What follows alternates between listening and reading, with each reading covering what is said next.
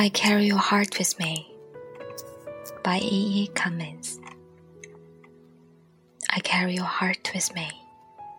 I carry it in my heart. I'm never without it. Anywhere I go, you go, my dear. And whatever is done by only me is your doing, my darling. I fear no fate, for you are my fate, my sweet.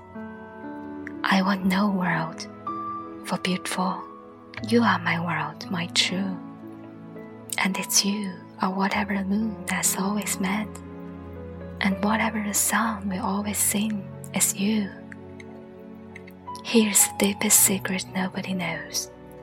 Here's the root of the root, and the bud of the bud, and the sky of the sky, and of a tree called life, which grows higher than a soul can hope or mind can hide.